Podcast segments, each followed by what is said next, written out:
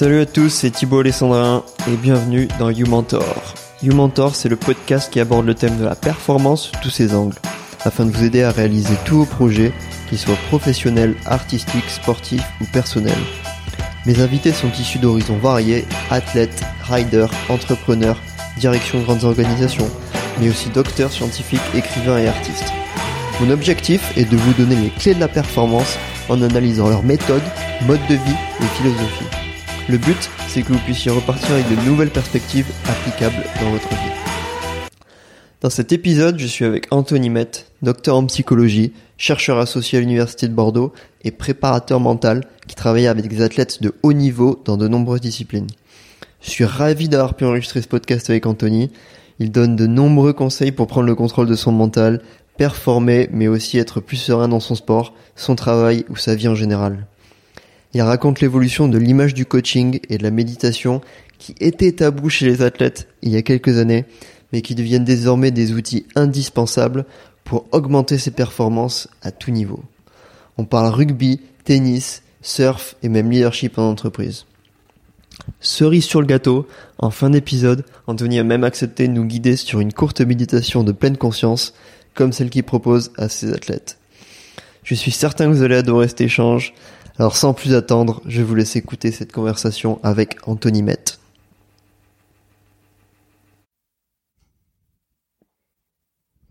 Salut Anthony. Bonjour. Comment tu vas? Ça va, très bien. Super. Écoute, je vais t'introduire rapidement, et après on va commencer euh, cet échange. Euh, donc, euh, bienvenue dans You Mentor, c'est Thibault Alessandrin. donc tu es Anthony Met, docteur en psychologie, chercheur associé à l'Université de Bordeaux, enseignant, préparateur mental pour athlètes de haut niveau, auteur, conférencier et également entrepreneur. Euh, donc après avoir travaillé comme psychologue et préparateur mental pour le club du rugby UBB, tu ouvres ton cabinet pour mission d'aider les gens à prendre contrôle de leur mental et développer leur performance. Ton approche basée sur les principes de la mindfulness et l'intelligence émotionnelle propose notamment aux sportifs d'appréhender, d'apprendre à mieux gérer le stress et l'anxiété. Tu es l'auteur de plusieurs ouvrages, dont Préparation mentale du sportif, Méditer, se concentrer, gagner aux éditions Vigo.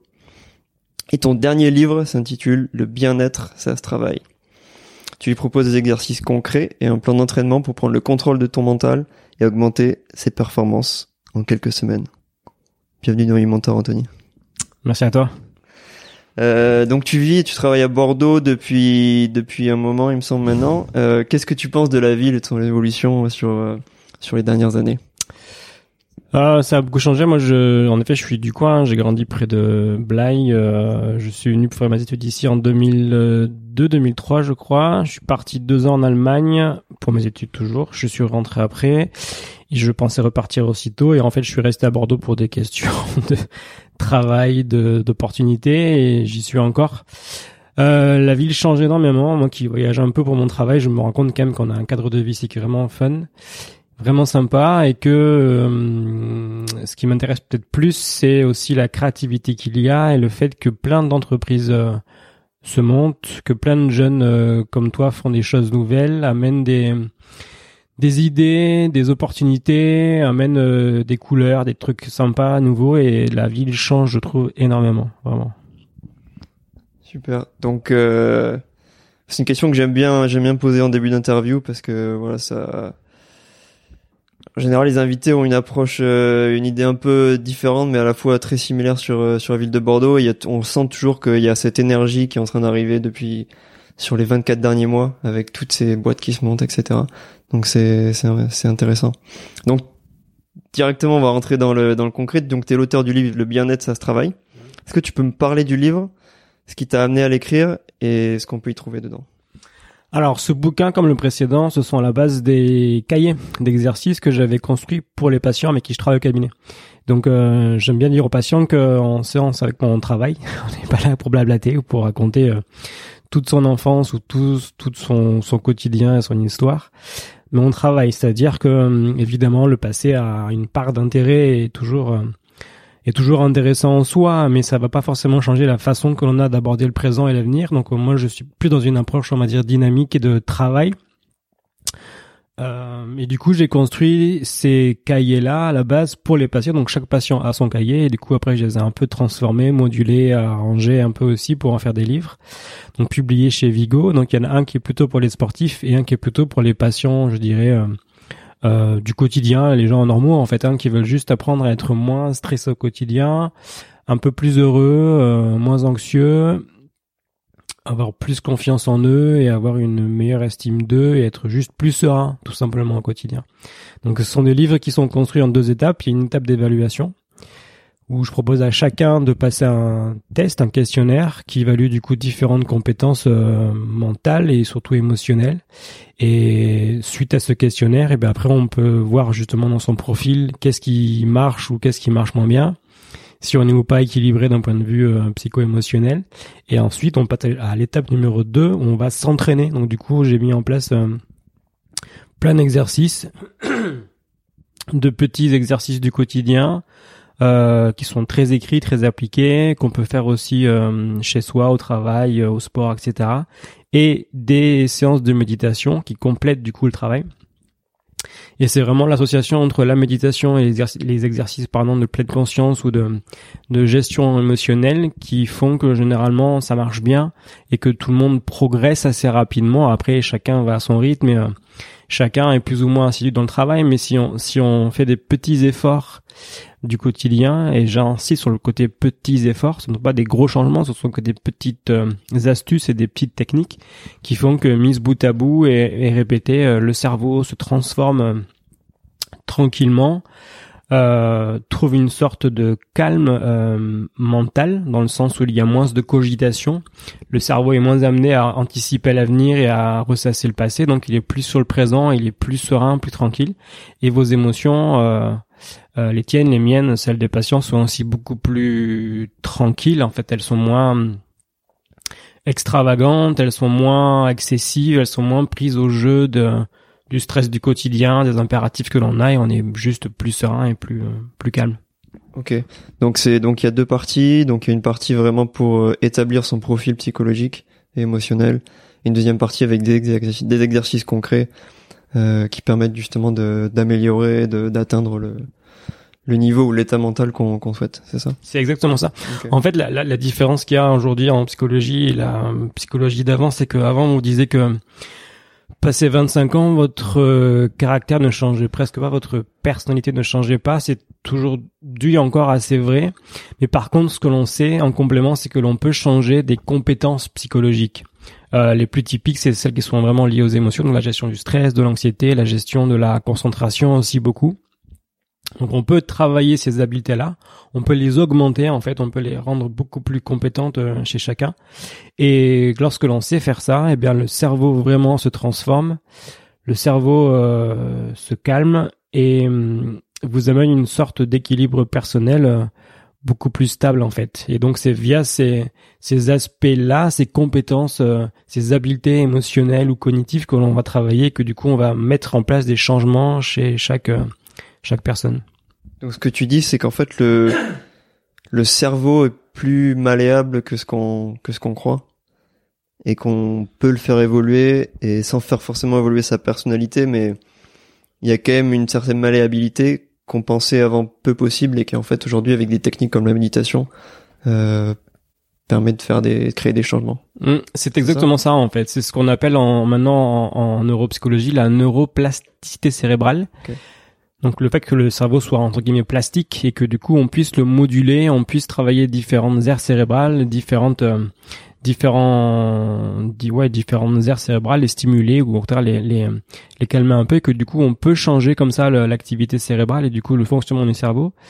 Alors on sait que ça que ça fonctionne et on s'en est rendu compte en pratiquant notamment des des IRM euh, auprès de différentes populations. Les plus célèbres c'est les expériences de Mathieu Ricard le moine bouddhiste français euh, qui est le traducteur de du Dalai Lama qui euh, qui lui a un cerveau qui fonctionne très différemment de nous autres occidentaux en fait, qui est beaucoup plus stable et qui va avoir des aires qui vont être stimulées euh, face aux mêmes euh, stimuli que nous, qui vont être différentes en fait. C'est notre approche. On, après, on a élargi un peu ces approches-là à d'autres professions, les horlogers, les bonnes sœurs occidentales.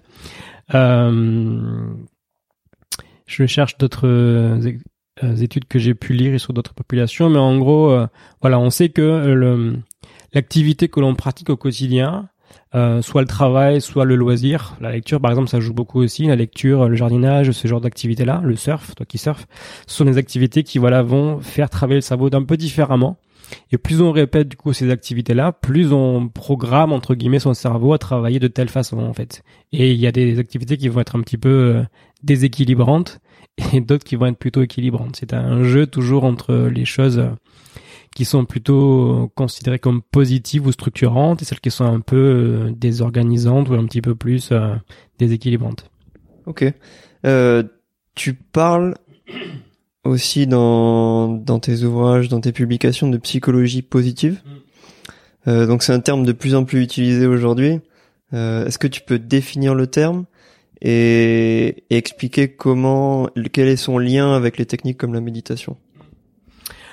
Alors ça c'est une question aussi pour le coup je trouve quasiment de personnalité et de culture. Moi quand j'ai commencé en psychologie je me suis royalement ennuyé en fait parce que je j'avais dans mon enfin dans mon cercle d'amis et dans mes camarades étudiants que des gens qui étaient fascinés par l'aspect psychopathologique euh, des choses, donc que par les dysfonctionnements, que par les maladies mentales et que par les aspects cliniques, comme on emploie souvent en psychologie. Euh, qui moi m'intéressait mais pas outre mesure en fait. J'étais plutôt intéressé par les choses qui tournaient bien qui marchaient bien le côté positif. Je pense que c'est déjà mon caractère aussi. Et culturel aussi parce qu'il y a des cultures où on va s'intéresser à ça. Et je me rappelle très bien un jour j'étais donc euh, je crois que j'étais en, euh, j'étais en master 2 et à l'époque, j'avais un dans ma promotion, donc j'étais en, master de recherche, et j'avais un collègue australien en fait qui lui voulait faire une, une recherche sur le sur l'amour et la les bienfaits de l'amour d'un point de vue euh, humain, etc. Je me dis mais qu'est-ce qui va travailler ça? C'est totalement en dehors des clous de ce qu'on fait nous. C'était vraiment australien et anglo-saxon dans la démarche. Et en fait, euh, la psychologie positive, c'est ça en fait. C'est aussi une, autre approche de la du cerveau et de la psychologie c'est de s'intéresser à ce qui marche en fait, c'est pas forcément à ce qui marche pas, pour justement voir comment les choses qui marchent bien, euh, ben, comment elles fonctionnent, grâce à quoi, comment, et du coup le répéter pour justement augmenter cette espèce de fonctionnement positif là en fait.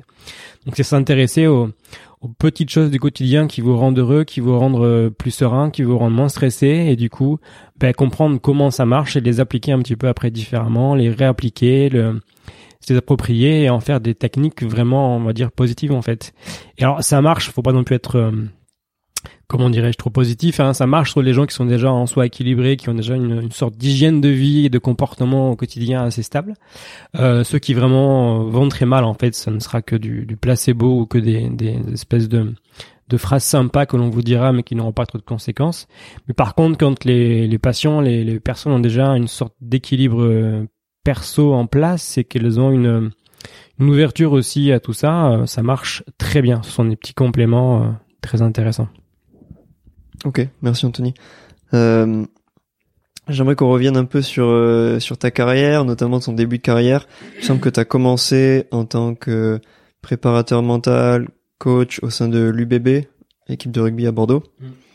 Euh, et tu as aussi travaillé avec des joueurs du Stade Toulousain, semble d'autres équipes de, de rugby.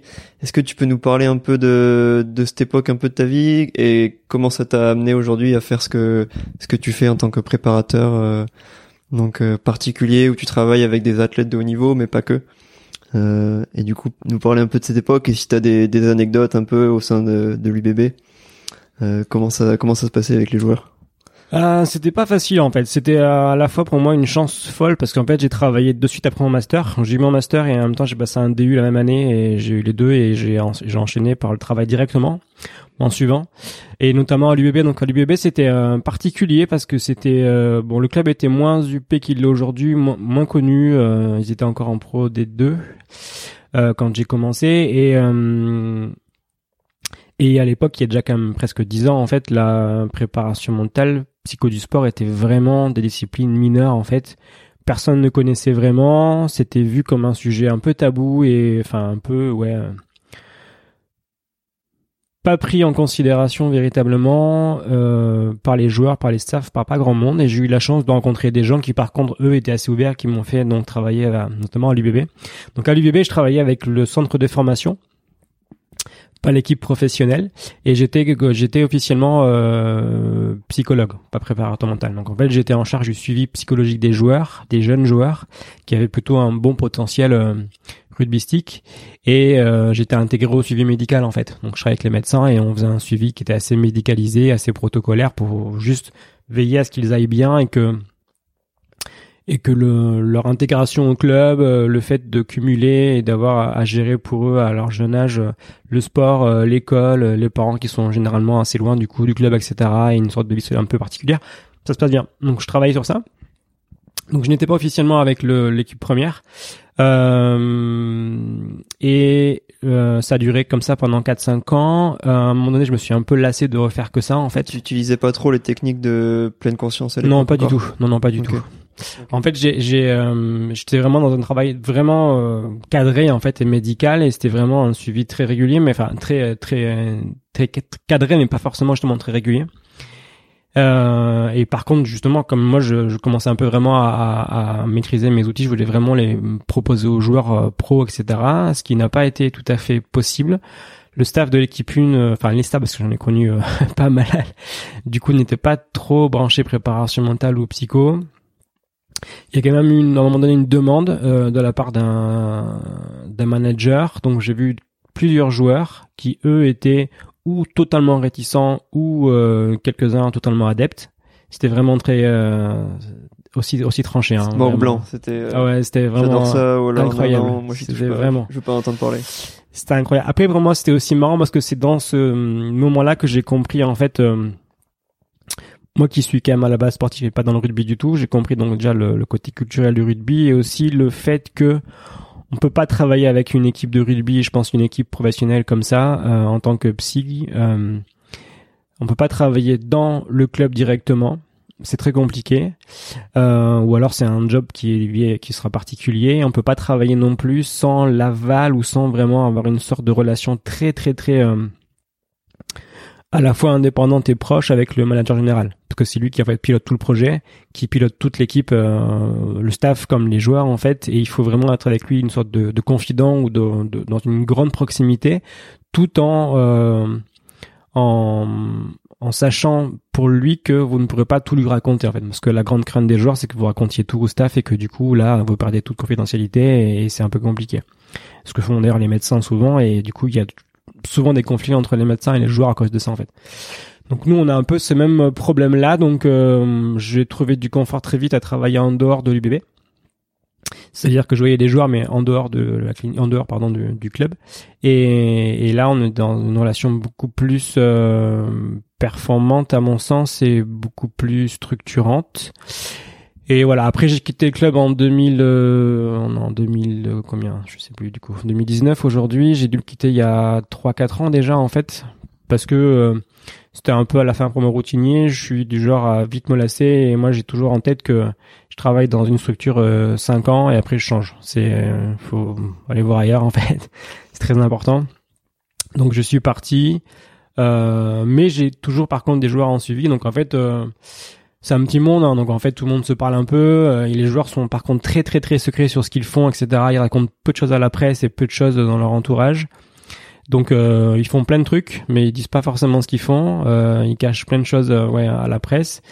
J'ai la chance d'avoir des joueurs avec qui je travaille depuis déjà quand même pas mal de temps et qui se passent très bien et qui m'envoient d'autres joueurs, qui conseillent d'autres joueurs de venir me voir, etc. Donc j'ai des joueurs maintenant de de top 14 de pro de Pro et Pro D2 euh, je bosse avec ceux de enfin quelques joueurs de l'UBB de Toulouse euh, Agen euh, je réfléchis encore où j'ai eu des joueurs Albi enfin pas mal de, de, clubs en fait. Et donc les joueurs ils viennent te voir parce qu'ils voient ils voient des bénéfices très rapidement sur le travail qu'ils font avec toi j'imagine et des résultats concrets après euh, dans leur entraînement et sur le terrain.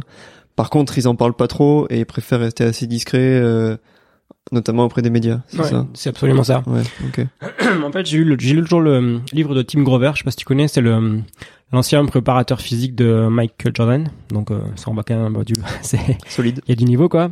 Bon, son livre est à la fois très intéressant et à la fois nul hein. c'est vraiment écrit à, à l'américaine, à la rapide et tout, c'est euh, il n'y a pas grand chose, mais par contre, le peu qui est quand même intéressant, il y a quelques idées, quelques réflexions vraiment qui sont percutantes. Une de ces idées que je, trouve vraiment très juste, c'est de dire qu'en fait, c'est très facile de travailler à un joueur euh, mentalement quand on part de rien, parce qu'en fait, vous pouvez tout lui apprendre et ça va marcher très vite. C'est-à-dire que quand vous avez un joueur même qui a 30 ans, hein, vous lui faites travailler un peu mentalement, en fait, s'il a rien appris avant, il va décoller euh, très vite parce qu'en fait, euh, c'est une question juste d'outils en fait et de de, petits déblocages. Pas trop ce terme-là, mais c'est quand même un petit peu ça. Donc euh, ça va très vite. Donc j'ai eu des joueurs pro en équipe de France qui n'avaient jamais travaillé avant, avec qui en 3 3 4 maxi 6 mois, ils ont décollé en fait parce qu'ils n'avaient rien fait avant en fait. Donc c'est des joueurs qui sont juste très très bons physiquement d'un point de vue technique, une science du jeu, une sorte d'intuition du jeu qui est phénoménale. Par contre, qui mentalement, ils sont comme tout le monde, ils n'ont pas appris à travailler le stress, ils ont juste appris ça par l'expérience en fait.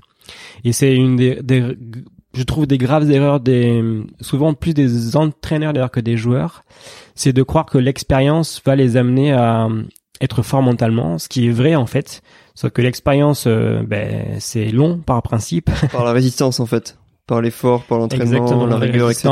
Et puis le fait de de monter comme ça en niveau, d'avoir accès à des matchs où il y a de plus en plus de monde dans les tribunes, il y a plus, plus, plus en plus d'enjeux financiers, etc. Et donc l'expérience fait que ça, ça les aguerrit, ça les rend plus forts. C'est vrai en fait, mais mais mon travail, notre travail de préparateur mental, c'est d'accélérer ça en fait. Nous, on va accélérer ce principe-là de, de l'expérience pour faire que les joueurs soient aguerris comme ça en six mois, un an, qui sont qu'ils aient gagné, qu'ils aient gagné 4-5 ans de maturité, on va dire, euh, sur le terrain, juste en travaillant mentalement. C'est juste ça en fait. Donc il y a, en fait, dans mon travail, je considère qu'il y a, il y a deux grosses choses. Il y a vraiment d'abord euh, être une sorte de préparateur mental, on va dire, de l'équilibre ou de, de, de, base. Donc je vais amener des principes de base en préparation mentale aux joueurs et aux personnes pas forcément sportives, parce que j'ai aussi pas mal de d'artistes dans mon cabinet, de musiciens, de politiciens, de manager. Donc j'amène les bases, ce qui est assez facile en fait. Hein. Franchement, enfin, je dis ça après, je c'est pas non plus simple, mais avec l'expérience, ça devient vraiment euh, pour moi facile. Et après, il y a le travail par contre qui est de la, de la micro-chirurgie. Là, vous avez des joueurs qui sont vraiment à un niveau très très très élevé, avec un niveau d'exigence euh, euh, hors du commun, très franchement, et avec aussi des, des caractéristiques euh, psychophysiologiques hors du commun. Et eux, ils veulent euh, de la micro-précision, en fait. Donc ces jours-là, ils, vous prennent un temps fou, mais c'est par contre un travail euh, à la Team Grover avec Jordan. C'est très particulier. Ok. donc pour tous ceux qui nous écoutent, je mettrai tous les liens, Team Grover, ton livre Anthony mm. et si on parle de d'autres ouvrages, sera tout dans les dans les dans les notes du show du podcast. vous pourrez cliquer et trouver les liens. Voilà. Euh, Anthony, euh, est-ce que tu peux nous expliquer euh, un peu ce que la neuroscience, tu parlé de Maturika, des études qui ont été faites, qu'est-ce qu'elle nous apprend un peu entre la pensée, les émotions et nos actions après? Euh, et, et, du coup, ça permettra aussi de transitionner sur la, pleine conscience. Et qu'est-ce que c'est et comment ça aide à, à, améliorer ses performances, à être plus serein. Et voilà, si tu peux un peu nous, nous parler de tout ça. Ouais, la question est vague. J'essaie d'être assez précis et assez clair. En fait, euh, la neuroscience nous apprend donc déjà un, ce qu'on a déjà un peu vu ensemble, que le cerveau est plastique, donc mhm. on peut le moduler, le changer, tout ça. Qu'il y a aussi quelques pièges à éviter euh, dans tous les processus de développement perso, de psychologie, tout ça.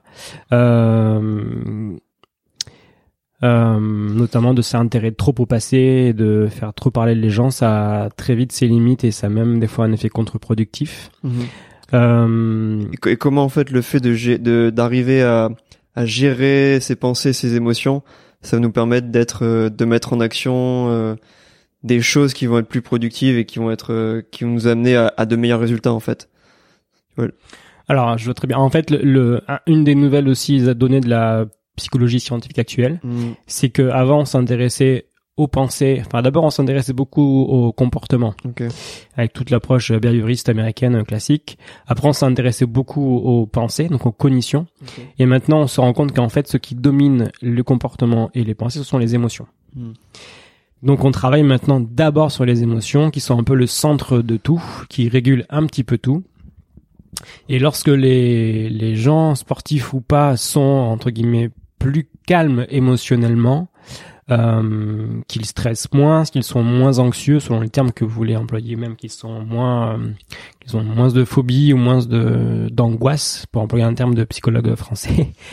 en fait, euh, ben, leurs pensées euh, s'agitent moins, elles sont moins sur la crainte, moins sur l'appréhension, sur l'anticipation des choses en négatif. Par exemple, un, sportif avant un match, on sait tout de suite s'il est anxieux en le voyant se comporter, en l'écoutant parler en fait. Il vous dit j'y arriverai pas, c'est insupportable, comment je vais faire, etc. Toutes ces pensées sont négatives, sont dans l'anticipation négative des choses. Ce ne sont que des pensées qui sont créées par l'émotion, on va dire, de, de peur, de crainte. Donc même les mecs qui sont en top 14 au plus haut niveau, ils ont ces pensées des fois avant d'entrer sur le terrain? Si tu savais, c'est incroyable, vraiment incroyable. Parce que les gens ils peuvent se dire c'est des on les voit un peu comme des héros ouais, c'est des mecs qui, qui, qui sont que dans la gagne ils pensent jamais de, de penser négative avant d'entrer sur mm. le terrain ils disent je vais gagner mais en fait en fait tu dis que non. Non non les les footeux sont un peu comme ça parce qu'en foot il y a une espèce de sélection naturelle par la la rue par la la rugosité et par et par la comment dirais-je le le côté comme ça un peu dur au mal et un peu pas psychopathe, mais, euh, mais tu vois, avoir pas trop d'émotions et être vraiment assez froid dans l'approche de la gestion des matchs. Au rugby, non, parce que d'abord des mecs qu'on choisit par rapport à des questions vraiment, euh, je pense, de morphologie, de technicité par rapport au poste. Et donc, ils sont d'abord très forts euh, physiquement et, techniquement, mais par contre, ils sont beaucoup plus friables mentalement, contrairement à ce que l'on croit. Et en plus, dans le rugby, il y a une grande différence avec le foot, c'est que dans le foot, euh, ça reste du jeu. Le rugby, c'est un sport de combat collectif. Ça veut dire que d'un point de vue euh, de psycho-évolutionniste, dès que on se met en position de combat, euh, toutes les défenses euh, sont activées et donc tout le niveau de stress va augmenter euh, immédiatement, tout de suite. Donc c'est le cas en rugby, dans les sports de combat comme la boxe, tout ça. Ce sont des sports où il y a du stress, euh, je dirais, de façon normale parce qu'on vous met en situation de combattre quelqu'un et donc c'est une question de, de, vie ou de mort en face en fait. Même si on sait qu'on n'en mourra pas ou quoique il y a quand même des fois des gros dangers et des, des événements dramatiques, mais il y a toujours plus de stress qu'en foot, vraiment. Donc tout ça pour dire que non non en foot ils sont en foot en rugby ils ont beaucoup de pensées négatives et euh, et que et qu'il y a des matchs où ça se voit, il y a les sports où ça se voit, c'est flagrant. En tennis, c'est flagrant. Tu regardes Roland Garros dans mhm. quelques semaines, tu, tu veux les voir jouer, tu vois la main qui tremble, c'est tout de suite, c'est le, c'est le, le, comment dirais-je, le, la conséquence d'une pensée d'anticipation de si je rate, si je mets à côté, si elle sort, si je perds, si je mets breaker, si, si je vois le 7, etc. C'est ça. Et nous, on travaille juste à, à réduire ces pensées-là et à, du coup à augmenter leur capacité de gestion des moments difficiles et du, stress dans ces moments compliqués. J'imagine il y a un réel intérêt de la préparation mentale pour pour le tennis euh, tennisman en, particulier parce que c'est un sport euh, individuel où c'est vrai on a tendance à beaucoup penser. Moi j'ai joué au tennis euh, en compétition à petit niveau, mm. mais en compétition quand j'étais plus jeune et c'est vrai que en fait c'est tout dans la tête et c'est vrai que c'est toujours anticiper le point d'après, euh, est-ce que je vais faire le jeu Si je gagne le set, ah mais si je gagne pas ce, ce jeu, il va prendre celui d'après. Enfin, c'est tout, tout dans la tête. Et c'est vrai que peut-être même encore plus que dans les sports collectifs où il y a une dynamique euh, de groupe. C'est, c'est, je pense que ces, ces techniques, ces approches sont hyper intéressantes mm. quand on monte en, en niveau. Mm. Tu travailles avec des tennisman? Oui, beaucoup. C'est un sport. Euh, bon, je j'ai pratiqué, je joue encore un peu pour le loisir et ça me fait toujours rire ce sport. Je trouve ça génial en fait. Mais c'est un c'est un sport où il y a le plus de demandes en préparation mentale parce qu'en effet c'est un sport qui est vraiment euh, très très très psychologique. Et puis ils ont la chance d'avoir des des des maestros et des joueurs euh, qui prennent la parole sur ça. Le plus connu, c'est Djokovic, qui parle de, de mental plus que de physique et de technique, ce qui est proprement hallucinant pour un tennisman et qui est un fan de mindfulness et de méditation, donc il en parle tout le temps. C'est vraiment, c'est la référence pour nous, c'est, c'est Djokovic. Euh, tennis, golf, ce sont des sports euh, de mentaleux en fait, hein, de, de, gens qui cogitent beaucoup, qui ont une capacité quand même à anticiper beaucoup les choses, à, à, à avoir une stratégie aussi euh, très mathématique du jeu, très logique, une capacité aussi visospatiale qui est, qui est énorme dans la lecture des balles, trajectoires, tout ça, c'est assez euh, phénoménal en fait. Donc ce sont des des clients pour nous euh, parfaits, vraiment. Et c'est vraiment des sports où, où l'aspect mental est vraiment très, très, très important. Ok. Euh, toi, personnellement, comment t'as découvert la, la pratique de la, de la méditation et comment t'as appliqué ça dans ton travail? Parce que c'était un moment où c'était, c'était vraiment le tout début, ça n'existait pas vraiment encore dans les, j'imagine dans le travail de, de psychologue et de préparateur mental. Et du coup, comment t'as découvert cette euh, cette technique, cette discipline qui à la base qui vient, il me semble du du bouddhisme, donc il y a un aspect un peu à la base religieux, mais en fait c'est pas du tout religieux, c'est complètement laïque. Et du coup, est-ce que tu donc comment t'as découvert ça et comment t'as appliqué ça dans ton travail? Euh, J'en ai un souvenir assez précis en fait, donc je vais te dire exactement comment ça s'est passé. En fait, c'était en, en 2009, j'étais à un, colloque scientifique en psycho du sport qui avait lieu à Paris. Et euh, dans la, la troupe de conférenciers, il y avait une conférencière qui était venue. C'était en fait une collègue qui était doctorante à l'époque en Australie et qui nous fait un speech du coup sur la méditation et le sport. Je me dis mais qu'est-ce qu'elle nous raconte euh, Mais c'est euh, totalement, euh, comment dirais-je c'est extravagant. Je vais pas faire méditer mes gars à l'UBB. C'est, c'est impossible en fait. Je vois pas comment je vais mettre les talons en, en, en méditation. Bref. Bon. Enfin bref, ça m'a du coup vraiment interloqué. Je, j'ai réfléchi tout ça. Et puis quand je suis du genre interloqué, je me renseigne. Tu vois. Donc du coup, je suis rentré chez moi. J'ai acheté tout Kabat-Zinn et tous les auteurs américains, etc qui est publié le plus par rapport à ça. Je me suis bien renseigné en fait au début. Kabat-Zinn qui est donc le créateur de, du programme euh, MBSR, MBSR c'est ça? Tout à fait. Ok. Donc qui est orienté très médical quand même. Tout à fait. Qui à la base est, est, pas psychiatre, je crois qu'il est neuropsychiatre ou quelque chose comme ça, et qui a créé du coup des des protocoles de recherche et donc de suivi euh, en- aux USA sur toutes les maladies. Il a beaucoup travaillé sur le stress, sur plein de choses. Qui a travaillé avec Harvard, je sais, les grandes universités Exactement. américaines. Et celui qui a vraiment popularisé un peu la, la méditation Tout à fait. aux États-Unis et après en Europe. C'est la référence, vraiment. D'un point de vue médical, c'est la référence. Donc j'ai boucliné tout ça, je voyais toujours pas comment l'appliquer au sport, ça me paraissait vraiment intéressant, mais euh, mais en fait j'ai été dans une espèce de de réflexion sur le, le mode de vie presque bouddhiste, je dirais, ou méditatif, qui à l'époque me paraissait aller à, à l'inverse du mode de vie sportif. Sachant que dans l'approche de mindfulness classique, on veut de, du calme, de la bienveillance, du lâcher prise, euh, ce genre de choses là, et que le sport de haut niveau, c'est tout sauf du lâcher prise, de la bienveillance et du calme. Vraiment, c'est de l'excitation, c'est c'est un rapport à la à la concurrence qui est euh, qui est quotidien, qui est permanent, c'est un rapport à la performance qui est obligatoire, vraiment, qui est recherché et valorisé. Euh, c'est tout ça et du coup je me disais mais comment je vais appliquer ça au sport? Ça me paraissait absolument improbable alors après je me suis quand même vraiment renseigné sur l'aspect du coup euh, mindfulness sportif parce que c'était déjà à la mode aux USA depuis pas mal de temps. En fait je me suis rendu compte qu'en fait c'était déjà vraiment vraiment vraiment euh, en place.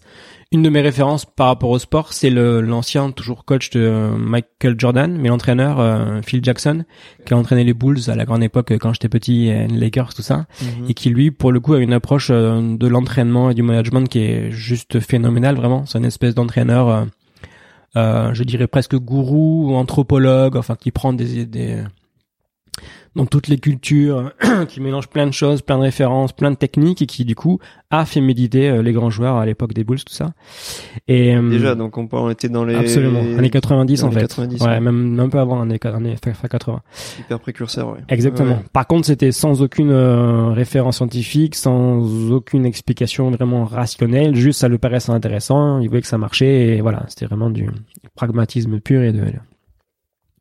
Mais c'était c'était donc déjà à l'époque en place. Donc moi, je me suis intéressé à ça. J'ai du coup euh, fait une formation de mindfulness dans le sport parce qu'il se trouve que donc euh, ma collègue en l'occurrence. euh, euh, Émilie Thienot a développé un, tout un protocole, un test, tout, tout ça. Euh, ils ont après euh, mis ça en place à l'INSEP, qui est toujours en France quand même un peu le temple du sport euh, de haut niveau. Donc ils ont mis en place des protocoles. Moi été formé avec avec eux du coup, euh, et après du coup j'ai fait un peu mon, mon, propre truc, mais euh, mais l'idée c'était vraiment de trouver une sorte de compromis et de façon d'adapter la méditation donc euh, laïque, euh, sans concept religieux, même si à mon sens, à un moment donné, on va tout le temps vers le religieux, ou tout le temps par une espèce de, de part un peu mystique, parce que c'est, je crois, quasiment obligatoire. Euh, euh, donc comment appliquer ça Et en fait, c'est en se centrant au maximum sur l'aspect attentionnel, c'est-à-dire qu'on va prendre la méditation comme une technique vraiment de gestion de l'attention et surtout de régulation de la concentration, de la reconcentration et de l'impulsivité. Ce qui déjà sort un petit peu du cadre mindful classique où on parle pas de concentration. Bon là dans le sport on met vraiment l'aspect euh, concentration en avant, Et j'ai même des collègues qui parlent de séances de concentration, pas de méditation, parce que du coup c'est moins connoté et ça passe mieux auprès des sportifs. Bon, maintenant je dis méditation et ça passe bien, mais à l'époque c'était un peu plus compliqué. Ouais, le mot, euh, le mot passait pas quoi. Ouais, c'était compliqué. Okay. Fallait vraiment en fait déconstruire leurs idées, leurs préconçus sur euh, sur la méditation. Maintenant on peut faire sans, mais euh, donc l'idée c'est vraiment de travailler l'attention et de, je dirais, d'apprendre Enfin, je, je, vois vraiment ça comme une sorte de mécanique, c'est-à-dire que je dis toujours, toujours aux sportifs que la méditation, c'est le côté mécanique de la préparation mentale. C'est quotidien, c'est répétitif et c'est apprendre au cerveau à être dans l'instant présent, toujours, toujours, toujours, toujours sur le présent. Et de se rendre compte que c'est impossible, qu'on va forcément des fois penser à l'avenir ou ressasser le passé. Il faut juste se rendre compte, accepter. Donc ça veut dire ne pas se juger, ne pas s'en vouloir pour ça, ne pas se critiquer. On accepte et on revient sur le présent. C'est tout. Donc, est-ce que ça, est-ce que ça permet euh, dans le sport, on parle beaucoup d'être dans la zone, euh, ce, ce moment qui peut durer quelques minutes dans le basket. Ils en parlent beaucoup en basket, mais dans notre sport aussi, où on est vraiment dans un, dans une dynamique de flow et tout ce qu'on fait, ça marche. Et en fait, on pense pas vraiment à ce qu'on fait, mais ça marche. Et, et les athlètes essaient toujours d'être dans cette zone le plus, le plus longtemps possible. Est-ce que la méditation, ça permet de, de trouver cette zone de, de flow plus facilement et d'y rester plus longtemps? Pour être dans le feu, il y a plein de paramètres à respecter. Il y a notamment un gros paramètre qui est de la recherche d'instant présent, la recherche de, de la capacité à être juste ici maintenant sur ce que je fais en fait. Et ben, dans ce cas-là, la, la méditation c'est parfait. Ça, ça vous amène dans cette euh, disposition là et vous êtes juste sur l'instant présent et du coup c'est c'est euh, c'est la porte d'ouverte euh, directement vers le flow. Euh, après le flow, c'est quand même compliqué à, maintenir et à, je dirais, à faire perdurer. Je pense que le, enfin, souvent, je prends quand même le, comme euh, exemple le tennis, parce que quand tu regardes jouer les grands grands tennisman, Federer, euh, Nadal, Djokovic, notamment, tu les vois jouer et ils sont dans le flow quasiment à chaque match parce qu'ils ont atteint un niveau de concentration euh, fou, une capacité d'être sur l'instant présent qui est à toute épreuve. Ils ont mis en place plein de petites routines, de petits petites euh, gestuelles, de petites choses qui les ramènent tout le temps sur le relâchement, l'instant présent. Le rebond de la balle au service. Exactement. Le, le, slip qui déborde, le slip qui déborde pour, euh, pour, Nadal. Tout à fait. Les bouteilles d'eau, les, les traits blancs au sol les cheveux, les cordes, le machin, tout ça en fait ça a l'air euh, concon en fait c'est très important.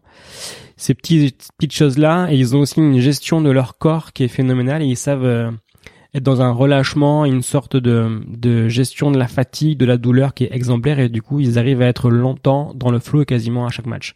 Mais ils ont encore une fois pour le coup une expérience et une connaissance d'eux-mêmes qui est phénoménale et ce sont des joueurs d'exception. On voit pas souvent ça en dans d'autres sports parce que je considère vraiment qu'en tennis on a atteint un niveau euh, exceptionnel. Il y a une concurrence euh, folle que je retrouve pas dans d'autres sports en fait, hein, vraiment en foot, rugby tout ça, il n'y a pas de concurrence de ce niveau-là. Euh, tu le vois chez les jeunes, hein, les jeunes euh, tennisman, les, les cinq meilleurs français, et en fait c'est des très bons joueurs.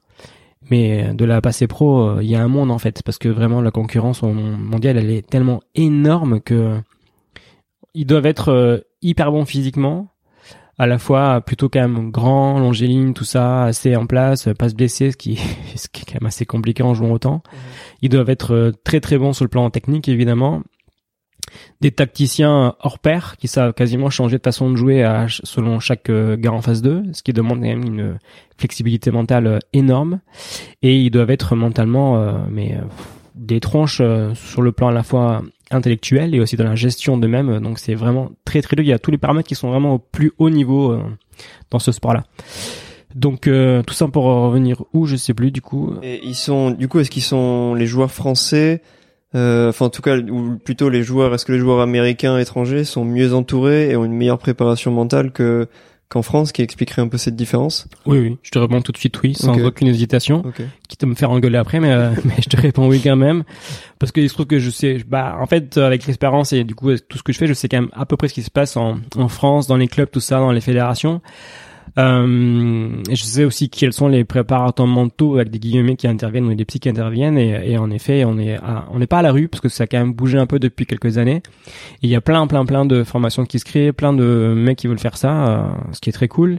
Euh, mais par contre, je considère que tout le monde n'est pas forcément comme ça très bon. Euh, en 3-4 jours ou en formation sur un an, il faut avoir vraiment de l'expérience et aussi une, une, une réflexion d'ensemble et plein de choses. Et, et donc, pour aller dans, dans, les choses simples, euh, en tennis, euh, il y a des gens qui interviennent, sauf qu'il faut intervenir euh, très tôt.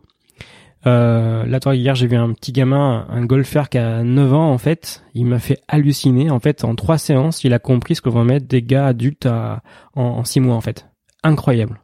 Parce qu'il a un âge, il est tellement flexible et tellement en demande qu'en fait, si lui fait ça, il en fait x3 et du coup il comprend tout très vite quoi. Parce que pour lui c'est un jeu en fait. Il réfléchit pas à ce que ça va marcher est-ce que ça va pas marcher exactement. exactement. Puis il est pas dans une question d'ego de machin de je sais pas quoi il le fait tout de suite. Du coup ça marche mais c'était hallucinant vraiment. Donc plus on commence tôt et mieux c'est alors c'est vraiment sur des petits exercices, mais en fait pareil, c'est la référence. Tu prends le bouquin de Nadal, son tonton là, il lui a mis en place depuis qu'il a 5-6 ans tout un tas de, de, de techniques justement de gestion de l'impulsivité, de la concentration, qui font que c'est tellement maintenant intégré à lui qu'en fait en match, il a toute une gestuelle qui, ne, qui fait qu'il ne sort jamais du match et que c'est un monstre parce qu'en fait il est euh, imbougeable il a une gestion de lui et il a une, une façon de vous imposer en fait son comportement et son truc qui fait que vous avez déjà perdu quasiment quand on rentre sur le terrain. Parce qu'il est déjà plus fort en fait. Il a une façon de se comporter qui est animal en plus. C'est vraiment un taureau qui qui est sur le terrain qui fait qu'il vous mange en fait. Donc en tennis on est un peu à la rue par rapport à ça. Il y a des choses qui se font mais c'est on est un peu en retard vraiment. Et puis on, quand on voit les joueurs en ce moment, il se trouve que j'ai pas mal de joueurs euh, français en tennis là, qui sont euh, soit en, challenger ou en futur, etc. Et ils me racontent un peu comment ça se passe et c'est hallucinant en fait, parce qu'il y a plein, plein, plein de joueurs français qui sont entre les 150e et 1000 euh, mondiaux, plein, parce que du coup, on a une batterie comme ça d'écoles et de fédérations qui financent plein de choses et qui du coup créer ou du moins des actions sur les, les challengers, les futurs. Euh, Exactement, mais qui du coup n'en vivent pas ou vraiment vivent de ça. Par contre, au niveau des 10 meilleurs, ben là, c'est un peu plus compliqué parce qu'on on sait créer des plein de très bons joueurs, mm.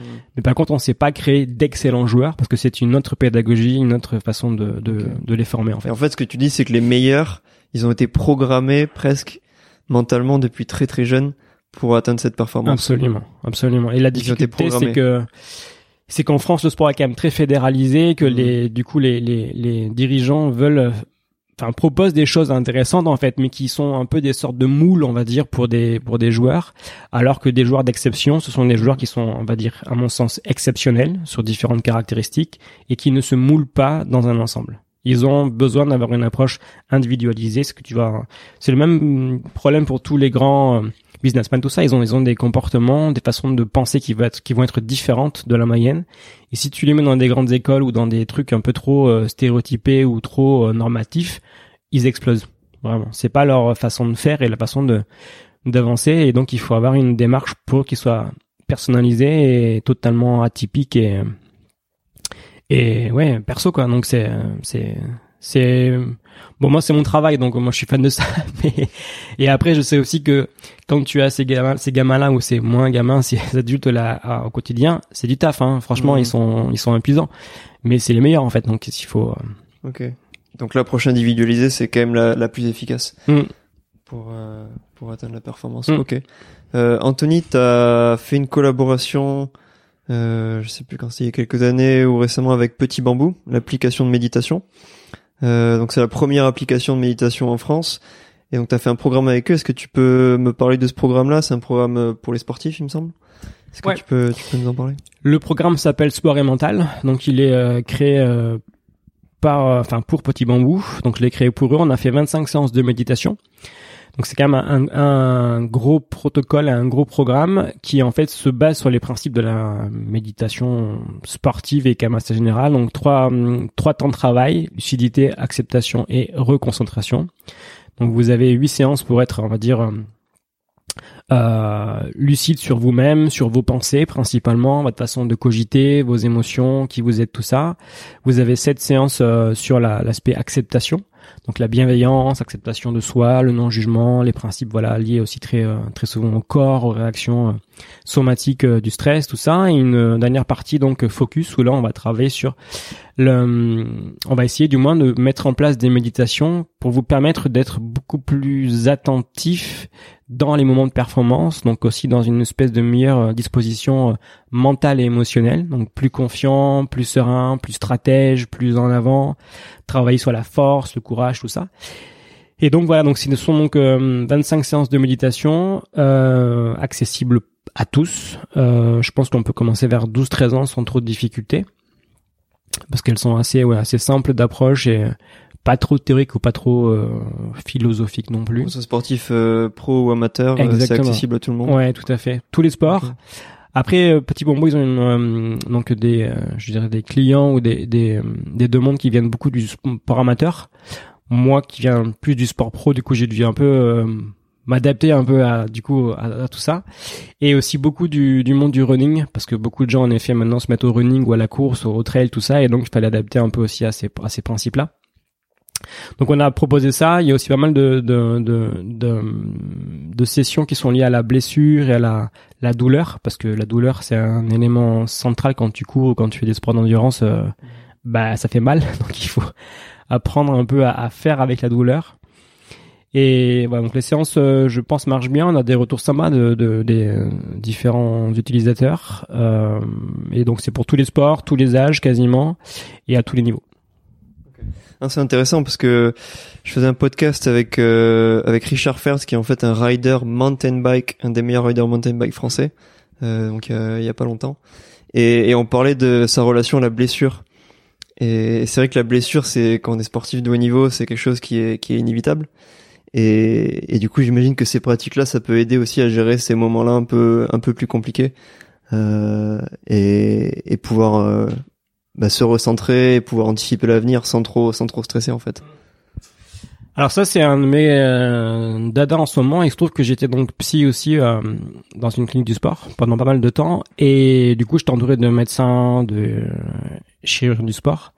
Et là où j'étais, il y avait une à peu près, je crois, 1000 opérations des ligaments croisés euh, par an. Donc c'était, tu vois, vraiment un gros truc.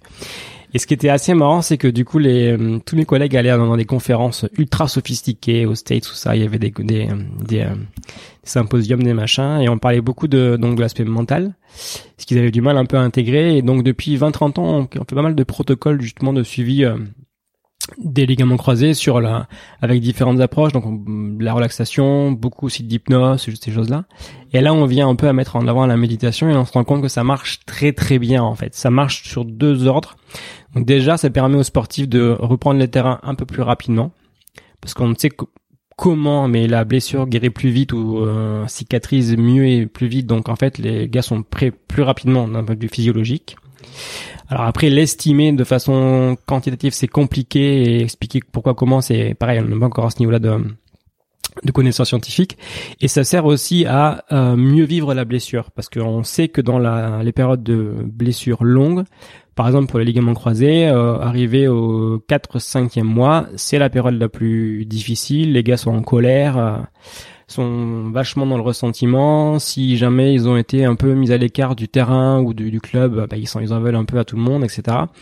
Et donc ça les aide euh, de méditer à vivre ça beaucoup mieux, à être beaucoup plus serein, à mieux accepter en fait, c'est toujours un des mots clés, hein, acceptation, mhm. la blessure et la période de, de blessure. Donc c'est très utile mais euh, on n'est pas encore à un niveau de pratique suffisant et d'ouverture euh, de la part des médecins, je dirais, suffisant pour aller vers ça. Mais en tous les cas, ça marche très bien et tu verras, il y a plein de documents, plein de, de revues qui en parlent euh, aujourd'hui, euh, notamment les revues médicaux euh, suédoises et américaines nous en parlent énormément. Ok, ok, ok. Euh, moi, en ce moment, personnellement, je suis, je fais beaucoup de méditation. Enfin, j'essaye de faire quand je trouve le temps le matin des méditations pas mal basées sur la, la visualisation. Mhm. Et donc c'est une technique comme une autre qu'un peu j'expérimente en fait. Euh, et en fait ça, ça me fait penser à... Moi j'ai en tête Yannick Noah, tennisman français, qui, qui visualisait ses matchs, qu'il les rêvait mais qu'il les visualisait aussi avant. Il, visualisait de, de gagner le match, comment il allait le jouer, comment il allait le jouer, quelle euh, l'émotion sur le match, son agressivité, etc. Et après le fait de gagner. Euh, Est-ce que tu travailles un peu avec la visualisation ou c'est quelque chose que où c'est inclus dans la mindfulness? Bah, en, fait, en, préparation mentale, on parle beaucoup d'imagerie mentale. C'est un peu le, terme qu'on emploie euh, nous plus. Et, je vais te dire très franchement, je ne saurais même pas aujourd'hui te distinguer euh, véritablement l'imagerie et la méditation, parce que comme on le pratique dans le sport, la méditation est quand même beaucoup sur l'imagerie mentale. Donc on est beaucoup amené à ressentir le terrain, les euh, le matériel, les raquettes, tout ça, les clubs, euh, les crampons, les machins. Beaucoup à aussi avoir des situations de match, euh, de répétition mentale de l'entraînement, etc. Donc on est vraiment au carrefour entre l'imagerie et la méditation. C'est très très très proche. Vraiment.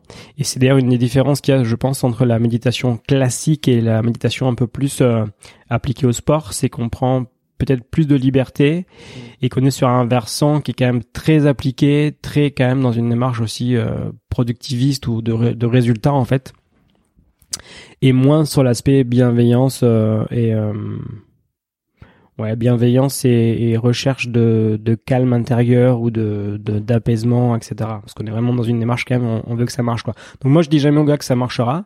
Je leur dis toujours que s'ils travaillent correctement, que moi je fais aussi mon travail, c'est-à-dire que je, je décrypte bien leur profil et que j'adapte mes outils par rapport à leur profil. Euh, ça marchera dans le sens où ils vont augmenter leurs habiletés mentales sans aucun souci. Ça, je le garantis, mais à 100%, je suis sûr de mon, de mon coup, il n'y a pas de problème.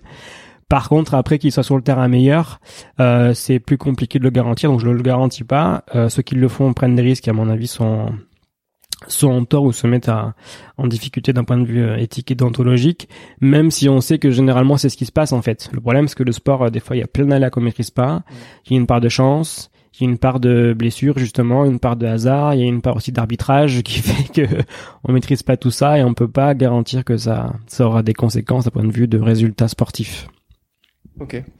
Euh, est-ce que tu penses qu'il y a tes principes de préparation mentale euh, Est-ce que tu penses qu'il y a une application en entreprise pour les dirigeants d'entreprise, pour les managers, chefs d'équipe, euh, ou pour les, jeunes start-upers euh, qui montent des boîtes, qui en général qui vont très vite? Est-ce qu'il y a une application de, de ces principes basés, enfin basés surtout à des cas dans le sport? À l'entreprise Sans aucun souci, vraiment. Même moi, j'essaie de faire le lien entre les deux. En fait, je je viens vraiment à la base du sport. Je m'en suis un peu des fois retiré pour être plus dans une, approche entreprise ou, ou, ou, globale, on va dire.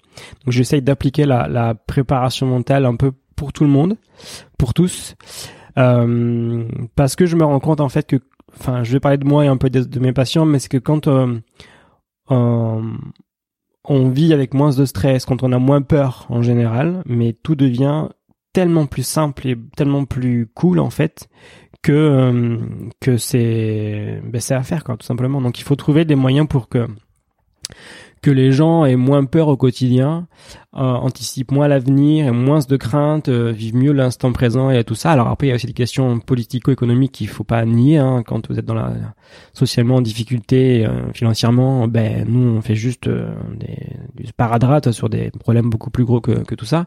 Mais quand vous avez une sorte de stabilité financière, économique et sociale, bah il faut vivre tranquillement quoi. La vie est tellement courte et ça va tellement vite qu'il faut réussir à faire les choses euh, avec plaisir, avec euh, avec du fun, euh, du cool, appelle-le comme tu veux, mais juste plus sereinement.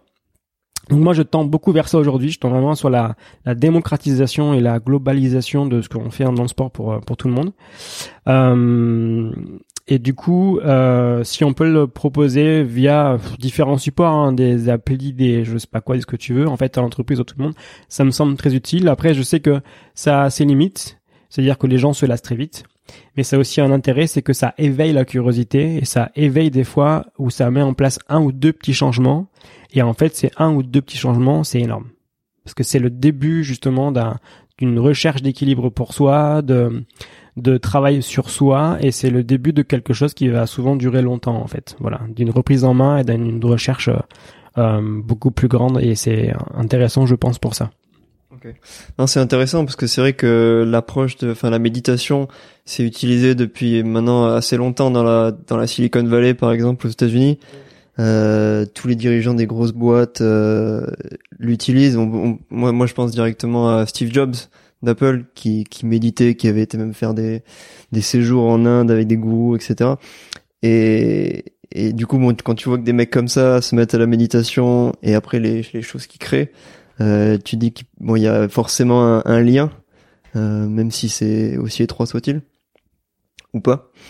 Euh, du coup, ouais, ouais, il y a. Est-ce que tu penses qu'il y a des, des techniques en particulier, par exemple, si t'as une, tu vas faire une prise de parole en public, euh, en tant que que dirigeant ou relation avec les médias, est-ce que le fait de est-ce qu'il y a des techniques qui permettent juste avant de se poser en se posant sur sa respiration, se concentrant dessus, qui vont permettre après d'être euh, plus dans le moment présent et au final plus efficace et délivrer un message plus qui soit qui soit mieux entendu? Alors en fait, il y a plein de techniques. Je vais t'en donner quelques-unes euh, qui me semblent les plus fondamentales. La première, c'est que il faut accepter que tu stresseras, que je stresserai, que tout le monde stressera, parce que parler devant 500 personnes, c'était pas normal c'est pas une situation habituelle, c'est pas une situation qui est normale d'un point de vue euh, développemental ou euh, évolutionniste. Donc c'est une situation qui n'est qui est improbable. Donc on n'est pas préparé à ça. Donc à part faire un, discours euh, par heure pendant un an, du coup à la fin on sera réglé, mais sinon il y aura du stress. Donc il faut d'abord accepter que l'on va stresser. Il faut pas chercher non plus à le dissimuler, à faire semblant, parce que ça, ça augmente justement la contrariété, ça augmente la cogitation, parce que le cerveau met en place des stratégies pour pour faire semblant et pour éviter les problèmes et pour anticiper qu'on va être machin, etc. Donc il faut surtout ne pas être dans cette démarche-là. Et la troisième euh, approche, donc qui est très mindful, ça va être justement euh, mindful, je dirais aussi quasiment euh, animal. Ça va être de prendre la maîtrise de l'environnement dans lequel tu es. C'est-à-dire souvent, je prends l'exemple quand je suis avec des patients, je leur dis, regarde, on va prendre, tu auras des, des documentaires animaliers sur les petits singes qu'on recueille dans des dans des zoos ou dans des, des maisons d'accueil, euh, euh, souvent en Afrique. Et le jour où on les libère, en fait, les petits singes, on ouvre la cage, ils sortent de la cage, mais ils ne courent pas. Ils se posent, ils regardent devant eux, à droite, à gauche, ils respirent euh, l'odeur qu'il y a de présente, ils ressentent euh, les mouvements, ils font attention à tout, tous leurs sens sont en activité en fait, ils cherchent à s'imprégner totalement de la situation, ils veulent en fait en prendre la maîtrise, percevoir tous les dangers potentiels, mais aussi euh, prendre la maîtrise du lieu, et quand ils ont tout ça, ils détalent, ils y vont. Mais avant, il faut prendre le temps de d'intégrer les éléments et les informations qui seront nécessaires pour vraiment avoir la maîtrise de l'environnement en fait. Et ça, quand tu es stressé, en fait, généralement on fait tout l'inverse. On va vers la précipitation, on veut aller vite, vite, vite terminer et ouf, c'est bon, c'est c'est fini. En fait, il faut faire l'inverse. Il faut ralentir un peu, il faut prendre un rythme entre guillemets normal, se souffler, euh, respirer euh, sentir euh, les odeurs, sentir le vent, euh, voir les couleurs, voir les, les pièces de secours si tu veux, enfin les sorties de secours, tout ça. Et quand tu as ça, bah, du coup, on peut y aller en fait. il faut tout le temps avoir comme ça aussi visuellement un point d'ancrage où on va poser l'attention pour voilà se stabiliser sur ça en fait. Ok. Ok, donc c'est vraiment avant, alors que ce soit prise de parole en public ou même une simple présentation devant devant dix personnes hein, en équipe, c'est vraiment avant de rentrer dans le dans le cœur du sujet, se poser, ralentir, respirer se mettre sur un rythme plus plus normal, plus cool. Et à partir de là, on peut vraiment commencer et, là, on va être performant. Exactement. Ça. Et c'est exactement ce que te diront du coup si un jour tu les croises des animateurs télévision ou ce genre de personnages-là, en fait, qui lorsqu'ils rentrent sur scène, en fait, ils apprennent à prendre possession de la scène et de l'environnement. Ils te disent qu'en fait c'est eux qui dominent le truc et en fait ils s'imposent, tu vois, de façon très gestuelle, très comportementale. Ils prennent le, ils prennent en main l'environnement et en fait on peut pas les perturber parce qu'ils ont pris en main le truc, tu vois. Ben là c'est pareil. Et donc il faut faire essayer de de faire ça. Et après, des petites astuces euh, des conférenciers, tout ça. Il y en a que j'aime beaucoup, c'est euh, Murakami, je sais pas si tu connais l'auteur euh, japonais, qui est aussi connu parce qu'il court beaucoup. C'est un coureur de, de, marathon, etc. C'est assez impressionnant. Et il explique toujours dans ses bouquins que, dans ses conférences, que bon, lui, c'est un tracker pour le coup de fou. Et il explique que lui, le moyen qu'il a de donc de de faire diminuer un peu la pression, la tension dans une dans une salle de, de conférence, c'est il rentre, il fait une blague, tout le monde rigole et c'est bon, ça va mieux. L'approche américaine un peu, toujours Exactement. blague d'entrée et après euh, ça détend l'atmosphère. C'est tout à ça fait détend à toi mais aussi les, gens dans le public. C'est tout à fait ça. la pression tombe immédiatement et du coup après c'est ça lance un peu le show en fait. C'est un peu c'est un peu l'idée. Ok. Ok, je vois. Euh, Anthony, est-ce que est-ce que tu penses qu'on pourrait faire une rapide, courte séance de, de méditation? 4-5 minutes? Bien sûr. euh, pour ceux qui nous écoutent un peu, s'ils ont jamais fait, qu'ils puissent avoir l'occasion de d'essayer ça rapidement et sentir les effets rien qu'en quelques quelques respirations, quelques minutes. Tu penses que c'est possible? Comment tu veux? Je te laisse prendre le lead et me dire Bah, sur une faut- approche faut sportive plutôt ou plutôt euh, générale? Qu'est-ce que tu plutôt plutôt général, hein, parce que il va- le public va être des sportifs, mais aussi des dirigeants d'entreprise. C'est un peu un peu plus un peu plus large, donc euh, plutôt général, ouais. Ok. Alors on y va. Le principe de base, d'abord, c'est la position. Donc, il faut toujours trouver une position entre guillemets de méditation qui va être propice à la méditation. Donc là, on est tous les deux assis sur une chaise. Je t'invite du coup à prendre une position assise comme tu es, mais un peu plus équilibrée. C'est-à dire Ok. que tu vas te poser contre la chaise. Tu vas sentir tes deux pieds, droite et gauche, parfaitement posés au sol. Ok. Tu les mets à l'équilibre, parallèle. Tu fais aussi un petit travail et vous faites un petit travail d'équilibre au niveau du dos. En le penchant à droite, à gauche et en avant, en arrière. Et si vous êtes du coup parfaitement installé à l'équilibre, vous fermez les yeux délicatement.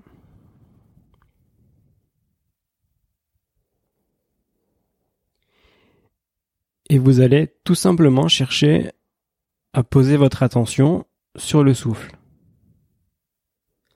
De sorte que votre attention est guidée sur l'inspiration et l'expiration.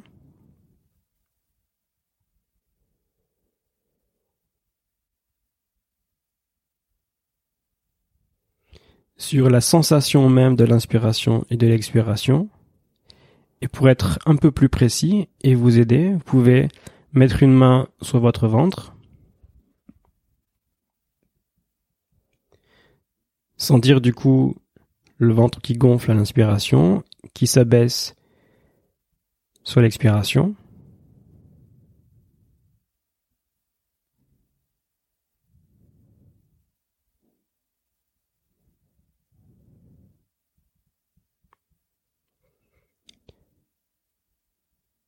ou bien sentir le mouvement des épaules,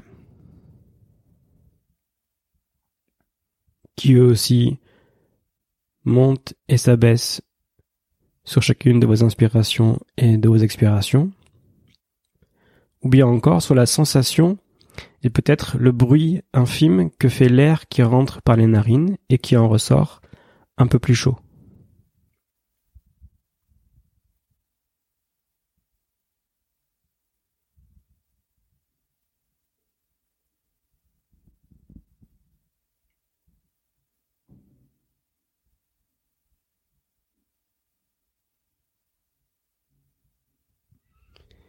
Essayez donc juste d'être attentif, posé sur le souffle.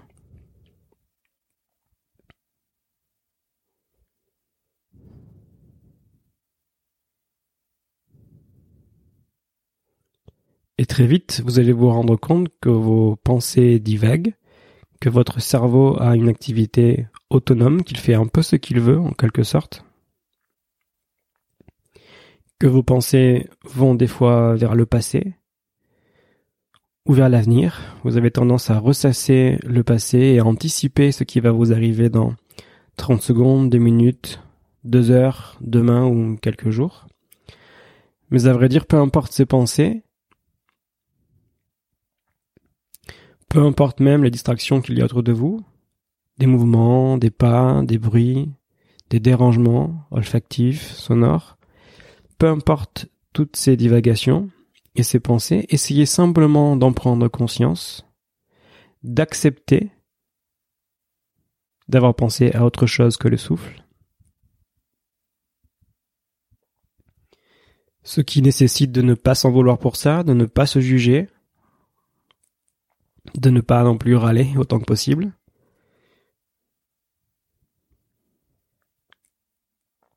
Et vous vous reconcentrez sur le souffle.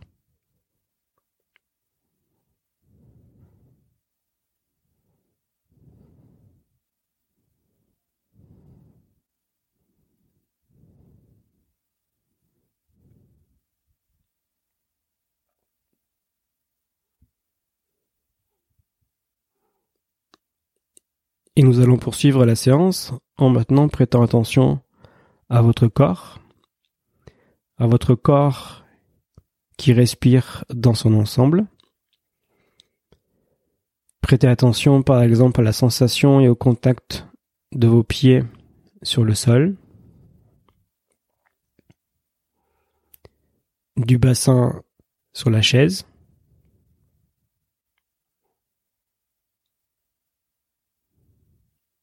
du dos,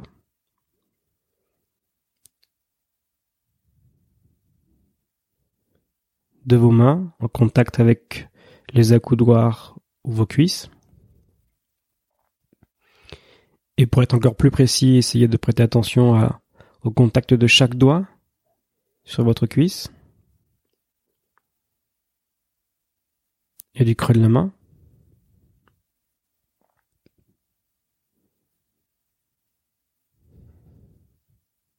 Puis vous remontez à votre port de tête, au crâne.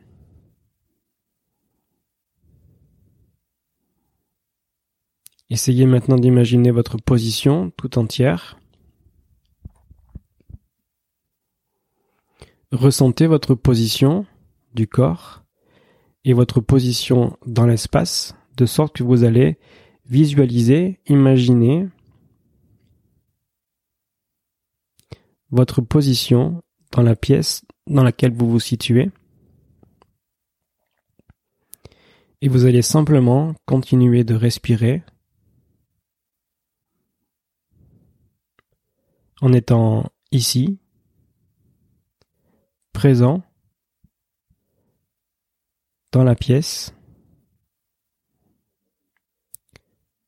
dans cette position.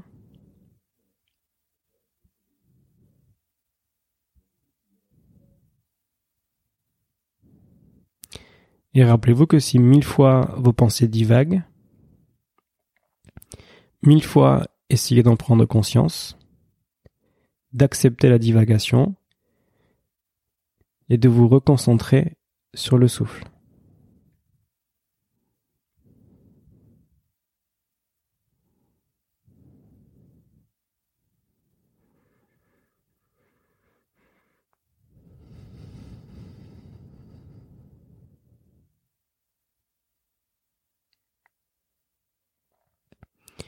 Et si vous êtes prêt, vous allez tranquillement pouvoir bouger les doigts, ouvrir les yeux, et cette séance est terminée.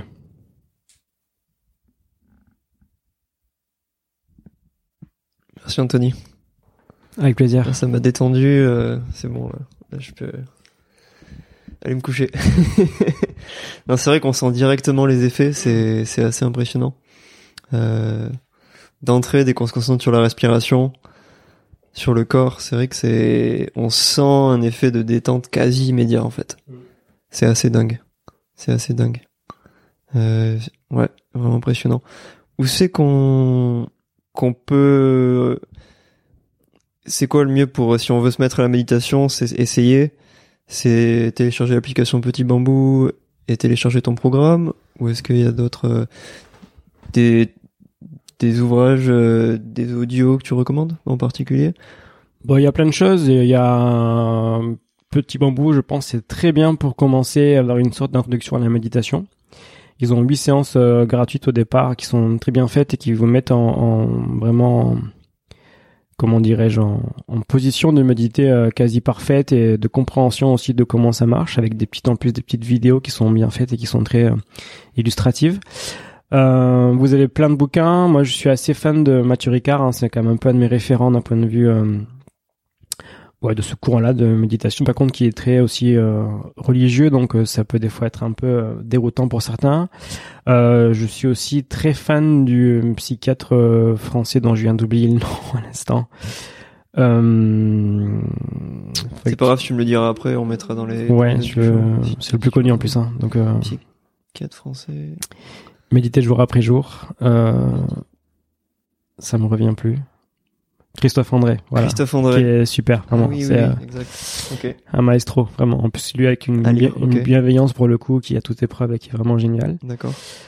Après, si vous avez des, hum, aspirations un peu plus euh, d'un point de vue euh, méditatif, euh, performance, sport, tout ça, euh, Vous avez une application qui est pas mal en anglais, mais qui du coup demande de parler anglais, c'est Lucide. Euh, mon bouquin est bien, mais par contre, ça fait référence du coup au programme de Petit Bambou, donc il n'y a pas de séances qui sont intégrées dedans.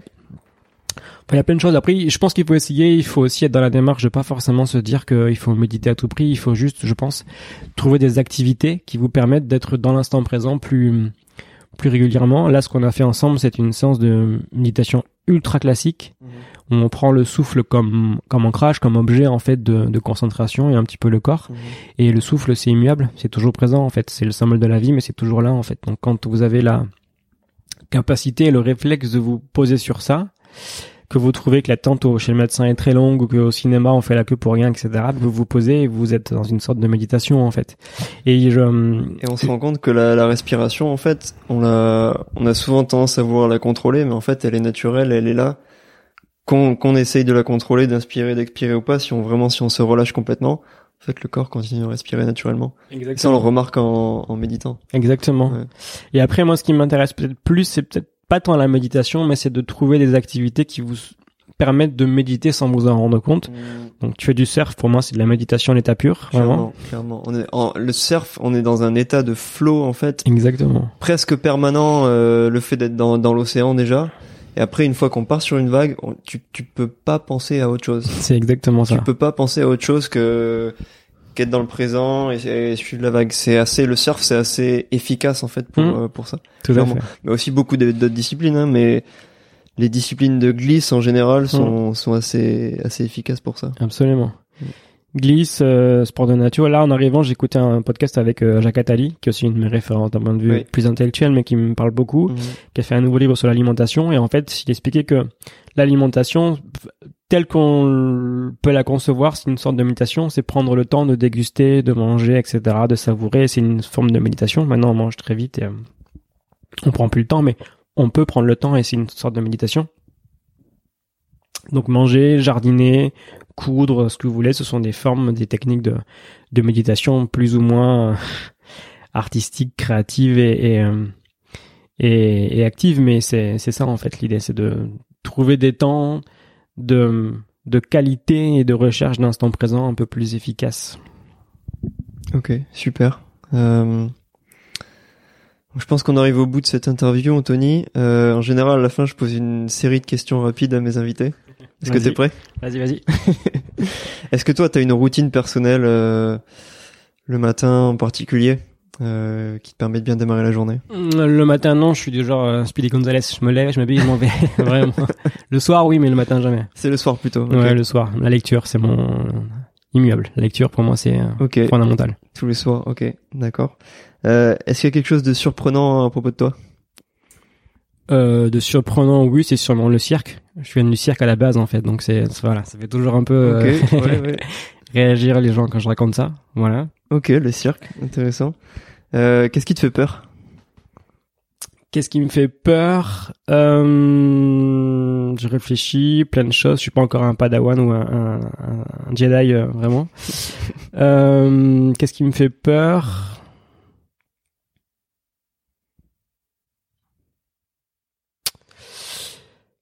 La mort de moins en moins, se met toujours un peu. Euh,